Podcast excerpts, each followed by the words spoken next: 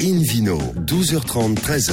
Invino Studio Radio, c'est parti pour notre émission du dimanche. Tous nos voeux encore pour cette nouvelle année à l'ensemble des amateurs de vin du monde entier. Ils sont nombreux. Et tous ceux qui écoutent également notre émission depuis maintenant plus de 14 ans. Aujourd'hui, ce deuxième numéro de 2018 vous propose comme d'habitude un menu qui prêche la consommation responsable et modérée. On parlera du concept OptiWine, du Vino Quiz pour gagner des cadeaux en jouant sur invinoradio.fm et puis des bons vins pour accompagner les gars des rois. Nous en parlons en compagnie d'Olivier Marié, des, des rois mages, hein, David Cobod et Philippe Forbach. Bonjour à tous les trois. Quoi. Bonjour. Bonjour. Bon, c'était comment Alors, on a parlé de votre réveillon hier à David, à Philippe. Et vous, Olivier Marié, votre, votre réveillon de la Saint-Sylvestre, c'était sympa aussi C'était familial. Vous avez dégusté des bons vins ou pas Des vins excellents. Ah, familial pour Noël et également pour le, pour le 31. Absolument, absolument. Qu'est-ce que vous avez goûté comme bonne petite chose Eh bien, j'ai goûté, euh, j'ai goûté des vins du Languedoc. Ah bah très bien ça, Ouais. donc vous êtes régalé quoi. Je me suis régalé. David Cobod, vous qui avez cofondé l'Académie du vin de Paris, vous souhaitez nous parler de la transmission dans le, dans le secteur des entreprises viticoles. C'est une vraie problématique, David. hein. Oui, c'est une vraie problématique euh, pour, pour plusieurs raisons. Euh, quelque part, je, je rebondis un peu aujourd'hui sur ce que je disais hier. Je parlais des, des domaines qui, qui perdurent, qui perdurent dans la qualité, qui sont régulés dans la qualité. Avec vos cinq premiers bons plans de 2018. Avec cinq bons plans euh, pour 2018, dont certains ont déjà ou ont déjà transmis euh, de père en fils ou de père en plusieurs enfants euh, leur domaine avec réussite. Et c'est déjà une première étape parce que quand on crée un domaine, pour pouvoir le transmettre, c'est un autre, c'est une autre paire de manches. On va le voir. On pourrait dire peut-être d'une manière générale que le vin n'est que transmission. C'est transmission d'un goût, d'un saveur, d'un style et d'une personnalité. Donc on est dans la transmission déjà à la base. Quand on fait du vin, c'est pas pour le boire tout seul, c'est pour le pour partager avec d'autres. En tout cas, c'est triste pour, de faire pour le tout vendre. C'est un peu triste et puis c'est pas très intéressant. Alors euh, cette, cette histoire de transmission est, est plus complexe que ça. Euh, je sais pas. Le, le vin aujourd'hui ne se fait pas plus comme il se faisait il y a 30 ans, ne se fait encore moins comme il se faisait il y a 100 ans. Donc le vin, pour perdurer, doit s'adapter. Doit s'adapter à quoi? Aux différents marchés, aux différents goûts des personnes et aussi euh, à la vie des critiques parfois, sans se trahir, mais il faut une adaptation. Lorsqu'on regarde euh, les domaines qui sont célèbres dans le vin, ils ont presque toujours une forte personnalité. Alors parfois, ça peut être incarné par une marque, une marque qui est pérenne, par exemple Château Margaux ou la Romanée Conti. On va prendre deux exemples très connus pour, pour simplifier les choses. gamme. À la limite, peu importe qui sont les propriétaires. On ne met pas toujours un visage derrière. Si, nous, on peut parler de Corinne Mezzopoulos ou de Aubert de Villaine. Vous, le professionnel, David, mais, l'amateur. Mais l'amateur, il achète de la Romanée Conti ou du Château Margaux. Il n'en va pas de même pour des vins moins connus. Euh, je citais par exemple dans, dans, dans des vignerons que je considère comme exemplaires la semaine euh, hier, euh, Marcel Richaud. Marcel Richaud, il aura une question qui sera à poser de la transmission de son domaine. Vous nous qui est la- région de- de Il est dans la, partie sud de la vallée du Rhône, euh, exactement dans le village de Kéran. Il fait des vins Côte du Rhône, Côte du Rhône village, et maintenant Kéran qui est un cru. Euh, pour transmettre, ou je pourrais citer Jean-Luc Colombo à Cornas, par exemple, qui est en train de transmettre son entreprise à sa fille Laure. Donc cette, histoire du changement du visage derrière une étiquette est quelque chose de crucial, j'estime, dans, le, le- contexte d'une entreprise de taille familiale. Pourquoi? Parce que le vin est très émotionnel. On est attaché à un domaine, on est attaché souvent aussi à la personne qui fait ces vins, qui les a fait, qui les a fait connaître, et souvent dont le nom est porté comme une signature sur l'étiquette. Lorsque euh, la main change, il faut opérer cette transition. Alors ça se, se rajoute à toutes les difficultés d'une transmission dans l'entreprise que l'on connaît, qui peuvent être fiscaux, qui peuvent être issus des héritages. Si vous avez plusieurs enfants, il faut que les enfants Il y a aient de des quoi châteaux, racheter. des domaines, David, qui sont obligés de vendre parce qu'ils n'arrivent pas à payer les droits de succession. Alors ça, ça arrive très souvent. On a eu un cas très célèbre il y a une vingtaine d'années avec Château Yquem. Château Yquem, qui est dans- était dans la même famille depuis 500 ans, euh, avec euh, je ne sais pas combien d'actionnaires. Il y avait une quarantaine ou une cinquantaine. Donc ça veut pense, dire, David, que sans ces problèmes de sous, à votre avis, Ikem serait toujours dans la oui, famille ou pas serait toujours dans Olivier la famille. Marié, avec votre casquette de d'AXA, là, euh, il oui, faut- oui, oui. Ils ont été mal conseillés parce Ouais, c'est ça. que il faut en amont de ce genre de choses aller voir des spécialistes, AXA gestion privée par, Par exemple, exemple, quoi, non, mais oui. qui, qui peuvent non mais sérieusement aider à anticiper ce genre de choses et, et très sérieusement dans dans le Bordelais nous travaillons avec beaucoup beaucoup de de, de- d'exploitations, associations vignerons, de quoi. vignerons pour les aider justement à préparer cette transmission parce que c'est un vrai sujet. David Cobold Alors, j'ai rajouté un autre point euh, qui est illustré par des, des, des- des faits récents en Bourgogne et particulièrement en Côte d'Or. Lorsqu'on regarde le prix de transaction de l'hectare de Clos de Lambray il y a une paire d'années à LVMH, j'ai chiffré ça autour de 17 millions d'euros l'hectare. Aujourd'hui, Clos du Tard, qui vient d'être vendu, c'est 30 millions à l'hectare. millions, Parce 30 qu'il y a 8 hectares, on parle de 250 millions, j'en sais rien, mais... c'est le chiffre. 280 même. Bon, donc, donc c'est plus de 30 millions. dit mieux? C'est plus de 30. Donc qui dit le mieux Cette sorte de surenchère, euh, on imagine la gueule du vigneron à côté qui doit passer à son fils ces deux hectares et demi. L'évaluation de oui. l'hectare, ça- il, va, il va regarde ça, bien sûr. Et ça va être très très compliqué. Donc ça, c'est- heureusement, toutes les régions viticoles ne sont pas à l'aune de ces, ces chiffres complètement démensuels, délirantes, on dirait, parce que qui peut amortir ça? Euh, C'est pas possible. C'est-à-dire que comment comment ça va se faire? C'est uniquement les super riches qui vont acheter ces domaines-là? Euh, je trouve que ça pose un problème David, dramatique. pour tempérer vos propos, il y a aussi des régions avec des prix à l'hectare très raisonnables et tant mieux pour le On français. peut quoi. acheter dans certaines parties du Languedoc ou du Bordelais à 10 000, Oui, c'est ça, à 10 000, 20 000 euros l'hectare, quoi. l'hectare, Ouais, ou C'est- à- c'est ou d'ailleurs à 20 000. le- C'est d'ailleurs le prix moyen au niveau national. Exactement, Philippe. 20 000, Exactement. 20 000 C'est le prix moyen. Donc, les situations sont très, très différentes. Mais ça pose quand même un autre sorte de problème. Donc, pour transmettre une entreprise, il faut pouvoir régler ce, ce genre de problème. Tout le monde ne peut pas le faire. Il faut aussi tout le reste que Olivier, il faut l'appeler tout de suite Olivier euh, pour, pour régler le reste. On va rappeler son portable. Enfin, on fera ça tout à l'heure mais, en antenne. quand même. mais, mais, mais, ne pas oublier le côté émotionnel dans une entreprise familiale et comment, comment transmettre sa passion à ses, à ses héritiers et à ses enfants. Merci beaucoup, David. Invino Sud Radio accueille maintenant un nouvel invité, Olivier Cast, fondateur d'OptiWine. Bonjour, Olivier. Bonjour. Alors, avant de vous Bonjour à lancer tous. euh, ce Excellente année.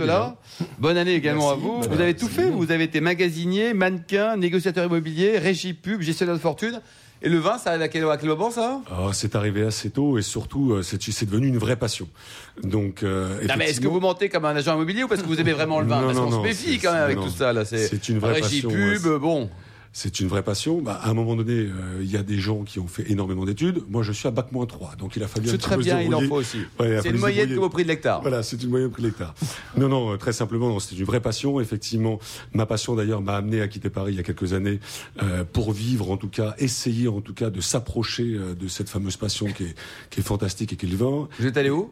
À Bordeaux. À Bordeaux. Très bien. À Bordeaux, donc euh, voilà, donc une, une terre de vin venant quand même d'une d'un profil un petit peu bourguignon, ça a été aussi euh, un changement, l'apprentissage un petit peu de ce vignoble et euh, de ses différents us et coutumes. Et puis la, la vie a fait que a mis sur mon chemin euh, un ami euh, qui s'appelle Michael Pelzol, qui est un grand œnologue et un ingénieur et spécialiste de process œnotechniques euh, qu'aujourd'hui des, des centaines de domaines dans le monde utilisent. Et puis suite à un dîner, on va dire un rendez-vous manqué avec des vins qu'on avait en partie carafés, d'autres pas. On, a senti qu'on était passé un petit peu à côté du potentiel du vin et on s'est dit qu'est-ce qu'on a mal fait? Et à partir de ce moment-là, en s'intéressant bien sûr à l'aération des vins, euh, on s'est demandé comment apporter la juste quantité d'oxygène systématiquement à l'ouverture de la bouteille, où que l'on soit, qu'on soit un très grand sommelier ou un simple amateur. Ce qui est aujourd'hui très problématique, parce que beaucoup de gens viennent nous voir en nous disant voilà, on m'offre une bouteille de vin, je n'ai pas la connaissance technique de savoir est-ce que ce vin a besoin d'être aéré, si oui, combien de temps, carafé 30 minutes, 2 heures ou 3 heures. Ça, c'est des vraies problématiques aujourd'hui. Euh, voilà, je, je ne sais pas pourquoi ça a été rendu très compliqué ou qu'aujourd'hui, dans la tête des gens salés. En tout cas, donc, suite à ce constat-là, Michael s'est mis en laboratoire, euh, c'est un peu son dada, et trois ans plus tard, un brevet mondial plus tard et quelques prototypes, on a enfin trouvé la solution. Euh, Alors, la- comment ça marche? Expliquez-nous. Donc là, euh, Bah, Décrire un peu ce que vous avez devant On, vous. on a l'objet sur la table devant OptiWine. nous. Vous, vous allez nous le décrire et expliquer son, Voilà. son fonctionnement. Avant tout, en fait, OptiOne s'appuie surtout sur la nanoaération. En fait, nous avons découvert qu'apporter à l'ouverture d'une bouteille une très faible quantité d'oxygène allait permettre non seulement aux molécules aromatiques de mieux s'exprimer, mais surtout plus rapidement d'amener dans le verre le vin à son plus haut potentiel. d'accord. Mais euh, c'est-à-dire qu'on le carafe, le vin Qu'est-ce qu'on en fait? On ouvre Non, la bouteille Ça se fait avant? Nous sommes à la radio, donc ils n'ont pas le, ils n'ont pas le visuel, mais bon, ils, ils pourront aller voir sur les, les différents sites internet. Nous utilisons en fait, et c'est là euh, qui est très intéressant, nous utilisons le goulot de la bouteille qui est normalisé de la demi-bouteille au magnum comme un doseur. Et en fait, euh, c'est très simple, et c'est Michael, donc l'ingénieur, moi je suis le designer, je suis le marketeur. Euh, Michael a tout simplement recréé une aération et c'est le fameux, la fameuse nanoaération, ce nouveau chemin que personne dans le monde du vin ne s'était, euh, auquel en tout cas ne s'était intéressé. Et c'est pour ça, si vous voulez, qu'on vient utiliser tout simplement ce doseur qui est le goulot de la bouteille, et qu'à travers ce que vous avez sous les yeux, effectivement trois tailles, on peut les, bien sûr, voilà, ça les, on peut Je les utiliser. je dis- on je disais, c'est euh, difficile, voilà, c'est difficile de le, de le faire à la radio. l'expliciter à la radio, quoi. Voilà. Et ce qu'on faisait en fait tout simplement dans une carafe, nous avons aujourd'hui la possibilité, que vous soyez un grand sommelier, un simple amateur, de pouvoir le reproduire systématiquement où vous soyez directement dans Quelle la que bouteille. soit la bouteille, quoi. Avec un gain Allez, de temps réagit. surtout Philippe considérable. C'est- Alors, c'est quoi? C'est bien, c'est une bonne idée, c'est génial, c'est nul, c'est quoi non, c'est- Philippe- c'est plutôt une bonne idée. Je l'ai essayé, moi, au bistrot du sommet, je l'utilise. Donc, euh, Ah, je- très bien. Je, je- je- je- je trouve ça plutôt bien. Et ça optimise les vins. Euh, on ouvre la bouteille, donc pour expliquer quand même un peu ce qui se passe. Le- L'objet, l'OptiWine, on, le- on le glisse à l'intérieur, à la place du bouchon. On- Il y a, il y a une- il y a une- un petit joint ici hermétique qui permet de, de re- re- refixer, j'allais dire, euh, l'étanchéité Voilà. de la bouteille. On prend la bouteille, donc il ne faut pas qu'il y ait de dépôt, ça se fait plutôt sur des vins jeunes, hein, je veux dire, il faut être prudent. Et on, on- on- on fait un petit mouvement D'inclinaison. d'inclinaison de la bouteille pour qu'effectivement le, le- le vin circule et vienne sur les différentes facettes On le de, berce. de- ce de ce système-là pendant deux, trois ou quatre fois selon Donc le ça, cas. ça va dans le le, fameux réveil en douceur. hein. Beaucoup de gens nous disent voilà, c'est un réveil en douceur. C'est le- le- et, le- et- et la magie de la- de- de l'affaire, c'est qu'effectivement, cette nanoréaction fait réagir le vin pour lui donner effectivement euh, plus de plénitude et plus d'évolution, en tout cas. Plutôt pour les vins jeunes, vous dites, Philippe Euh, Disons que sur les vieux vins, on n'a pas besoin de nécessairement. Et pour- pourquoi c'est- pour ça que je la- 0 à 10 et la ans, on peut aller, bien grandeur. De, de- Je, je disais au début que ça ressemble à des sextoys à petite taille, Mais avec des anglais. Mais pourquoi est-ce qu'il y en a de plus longues et de plus courts C'est une question qu'on peut se poser. Eh ben, tout simplement parce que comme nous allons effectivement, nous estimons, et c'est le débat qu'on a avec beaucoup de sommeliers en ce moment, nous estimons que chaque vin a besoin d'une aération maîtrisée différente. Eh ben, la taille, euh, le goulot ne changeant pas, c'est nous qui allons gérer la dose d'oxygène emprisée dans le goulot et la dose d'oxygène que nous allons répartir. Donc, nous Dans estimons que plus le vin est vieux, Et plus comment il on est sait si on prend le, petit court ou le long comment, Pardon comment le consommateur sait que, Bah, quel prendre de toute façon, dans, dans tout ce qui est vendu, les coffrets, les sommeliers aujourd'hui, on l'explique. Voilà, tout est expliqué. De toute façon, aujourd'hui, on a quand même un passé euh, important. C'est vrai que cette année a été une, une année importante pour nous parce que effectivement, il y a eu un grand concours mondial de l'innovation lancé par LVMH. euh, Philippe est au courant. Nous avons, euh, nous sommes battus avec tout le monde. Et vous avez Et- gagné? On est arrivé finaliste. Bravo en tout cas, merci beaucoup. on est arrivé finaliste. Un site internet pas nous, mais bon. le site internet c'est quoi? Www.optiwine.com euh, et puis euh, voilà les, les restaurants sur le les- voilà. site. Merci Exactement. beaucoup. Une vidéo Sud Radio marque une courte pause. Merci Ensuite, à vous. retour chez Nicolas à Paris pour gagner des cadeaux, d'autres cadeaux, en jouant sur invinoradio.fm. Invino, 12h30, 13h. C'est parti pour la suite de Invino Sud Radio. Notre émission est toujours en public et délocalisée. Nous sommes au restaurant Bar à Vin Nicolas Paris, au 31 Place de la Madeleine, avec David Cobold. Et le deuxième, enfin le même Vino Quiz d'hier d'ailleurs, Oui, c'est le même. le premier de 2018. Donc j'appuie sur le bouton bis. Euh, le principe, c'est toujours le même. Chaque semaine, on vous pose une question sur le vin et le vainqueur va gagner un exemplaire de, du guide Hubert. Excellent guide. Alors, la question de ce week-end, Yannick Eleno, euh, célèbre chef, qui a plusieurs macarons. Qui était notre invité hier, donc. Qui était no- notre invité. Il parraine un salon de vin et de la truffe. Ça va bien ensemble. Ça dépend quel vin et de quel vin s'agit-il justement, puisque les vins sont d'une seule région. Option A, vin du Languedoc. B, Pays Basque. C, Vallée du Rhône. Pour répondre et gagner un exemplaire, rendez-vous toute la semaine sur le site invinoradio.fm, rubrique Vino Quiz, et le gagnant sera tiré au sort. Merci beaucoup David Cobol, Olivier Marié, vous qui êtes euh, le directeur des, des ventes et de la distribution d'AXA France. Un commentaire sur vos derniers coups de cœur ou coups de griffe côté Bacchus. Alors, Vous êtes heureux ou vous êtes moins heureux là? je suis heureux. Ça Bon. sera des coups de cœur. Ça sera Ah, des coups de cœur. Premier coup de cœur. Alors, Bon, il faut démarrer l'année. Oui, faut être positif. Ouais. Gentiment, Début janvier, il faut, faut être positif. Alors, le premier coup de cœur, euh, c'est un vin qui s'appelle Les Brunes, du domaine euh, Les Cresses.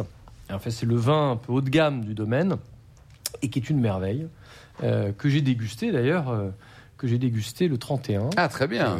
Et, et que j'ai dégusté euh, avec un, un bœuf cimental. En quelle appellation vous êtes? Dans quelle région alors? Languedoc. Languedoc. Un bœuf de quoi? Cimental. De race Ah oui. d'origine allemande. Absolument, mais là, celui-là venait de Suisse. Bon, on n'est pas si loin. Suisse et qui avait séché, enfin, qui avait maturé en Espagne. Trois mois. Ah, bah, dis donc, c'est- ça voyage le européen, quoi, finalement. Exactement. Et Ah, le- le, la Suisse, euh, bon. avec ce, avec ce Ah, vin, c'est- donc c'est- pas l'Europe, c'est pas la communauté économique, mais c'est l'Europe quand même. Et, et donc très très bon, très très bonne, euh, je dirais alliage avec les ce vin les brunes qui est un un vin du Languedoc, mais où on a euh, du Cabernet Sauvignon dedans. D'accord. Et, et- et tout ça est très avec du Syrah, enfin de la Syrah, tout ça est très bien fait. C'est à la fois puissant et d'une longueur en bouche. Et en tout cas, moi, j'ai été étonné. On Un millésime récent, Olivier? Euh, 2007. Ah, mais c'est. c'est- J'ai pas goûté cette cuvée, mais d'autres vins de. Cresse et ça m'a fait forte impression. Et quel cette prix, cuvée- Alors, c'est- quand même un peu cher, mais c'est à 33 euros. D'accord. Euh, mais ça les vaut très largement. Et, et je crois que certains qualifient ce vin d'un des meilleurs vins de, de pays euh, qui- qui- qu'ils aient jamais goûté. Donc, Et- vrai coup de cœur, quoi. C'est vrai. J'ai eu l'occasion de le goûter. J'ai d'autres cuvées de, de chez lui, euh, chez mon restaurant. Euh, il faut, c'est bien de goûter 2007 aujourd'hui parce qu'il a déjà un peu, euh, j'allais dire, digéré son bois. Mm. Parce qu'il a, il a tendance à être un petit peu boisé au départ. Et donc 10 ans. Faut laisser un petit peu de Alors, temps, quoi. Effectivement, j'ai j'ai essayé un 2014 récemment. C'est beaucoup trop tôt. Ouais, trop tôt. quoi. Beaucoup trop tôt. Combien ça vaut à peu près une bouteille? Donc vous dites 33 euros, c'est ça? 33 euros. Dans les 30 et Ouais. 35 euros, quoi. Deuxième coup de cœur, Olivier. Alors, le deuxième coup de, coup de cœur, c'est un, euh, c'est un vin. euh, c'est un vin qui a une histoire. C'est un vin qui s'appelle le domaine du Défend. Euh, et c'est une famille euh, qui, a, qui a- qui a bâti ce domaine. Le, le père, qui malheureusement maintenant est décédé, et qui fait aussi un vin dans le Languedoc. euh, avec là, là aussi une association de, de cépages du coin et de cépages bordelais, Cabernet Sauvignon. Et le, le- le vin que j'ai dégusté s'appelle le, domaine de, de la Truffière.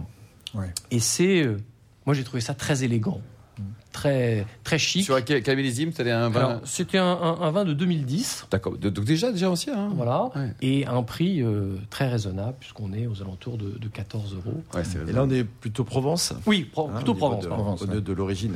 Et ça, vous l'avez associé à quel type de, plat Saint-Maximin. Voilà. Alors ça, ça a un peu d'agneau, De l'agneau, quoi. très simple, et euh, mais c'est une très belle, très belle découverte. Euh, après, ce qui est difficile, c'est d'en trouver en région parisienne. Ah oui. d'arriver à trouver le, Vous l'avez acheté où, votre bouteille? Au domaine. Au domaine directement, Eh oui. quoi, ouais. ouais. Donc c'est pareil, c'est ce que dit David Cobol il n'y a pas si longtemps, c'est- c'est bien d'avoir un bon vin, mais où, où peut-on l'acheter, quoi Ouais, Et, euh, C'est souvent le problème. ça. Coup de cœur, vous connaissez le, le domaine dont parle Olivier Oui, oui, oui. Non, c'est vrai que c'est bon. C'est Saint-Maximin, en fait, c'est ça, ouais, l'endroit euh, où est le domaine. Et en plus, c'est beau. Pas loin de la Sainte-Baume. Absolument. Troisième coup de cœur. Alors, troisième coup de cœur, là, on est sur un Montpérou, domaine Gréco, Vous êtes très, très sudiste aujourd'hui. Très sudiste. Oui, oui, là, je, j'ai dit. hein, c'est- Vous avez un problème avec l'Alsace ou les vins de Loire? Non, Bah, mais, c'est l'hiver, ce- il cherche le soleil. Exactement. En ce début d'année où il fait froid et gris, je vais au sud, cher. Parfait. Et donc, le domaine Gréco, c'est un Montpérou, euh, la cuvée Emera 2005. Un, un vin magnifique. Alors, là, c'est du cassis. Là, on a du cassis, mais alors du cassis plein la tête. Mais c'est formidable. C'est très bien fait. Encore avec un vin qui a 12 ans. Oui. Chapeau. Hein. Il Et- peut vieillir encore selon vous ou il faut y aller Non, à mon avis, il faut y aller. Il faut y aller. Ouais. Ouais. Mais, mais c'était parfait, mais il faut y aller. On D'accord. était, on était à maturité. Qu'est-ce qu'on peut imaginer, Philippe Forbach, comme type de plat avec ce vin qui est, qui est prêt à consommer, là, maintenant, sur un millésime De, de la courge. Déjà, déjà, courge. de la non. c'était l'an passé, euh, David. D'abord, le cassis, ça, ça peut très bien aller sur un plat. On a fait, euh, nous, euh, il n'y a pas très longtemps, euh, des, des, des- des cailles avec euh, un peu de, de cassis autour. Je pense que ça, Mm. ça peut aller. Gibier, sûr. Mm. Gibier, de façon Mm. générale. Gibier, plume. Pintade. Pintade au cassis, au goubet de cassis, ça fonctionne très bien. J'ai pris un peu de biche. Ah, une biche, c'est parfait, ça aussi. Ah et, oui. et honnêtement, c'était. euh, Vous avez kiffé. Oui, j'ai kiffé, cher ami. Le terme Il a bon. kiffé la biche. Encore un coup de cœur, peut-être? Ah oui, un dernier coup de cœur. Alors là, c'est un, un, un jeune vigneron, un jeune propriétaire. Vous avez bu un jeune vigneron? Non, non, non. C'est le vin s'appelle le Clos de la Bresse. Euh, c'est un Rivesaltes. Euh, et, et- et je salue François Pierson, euh, donc ce jeune vigneron, euh, ce jeune propriétaire, qui en quelques années a transformé cette pr- propriété. Et j'ai bu là le millésime 2000, euh, 2015, euh, il y a quelques jours, euh, une belle réussite. Donc en rouge? En rouge, en rouge.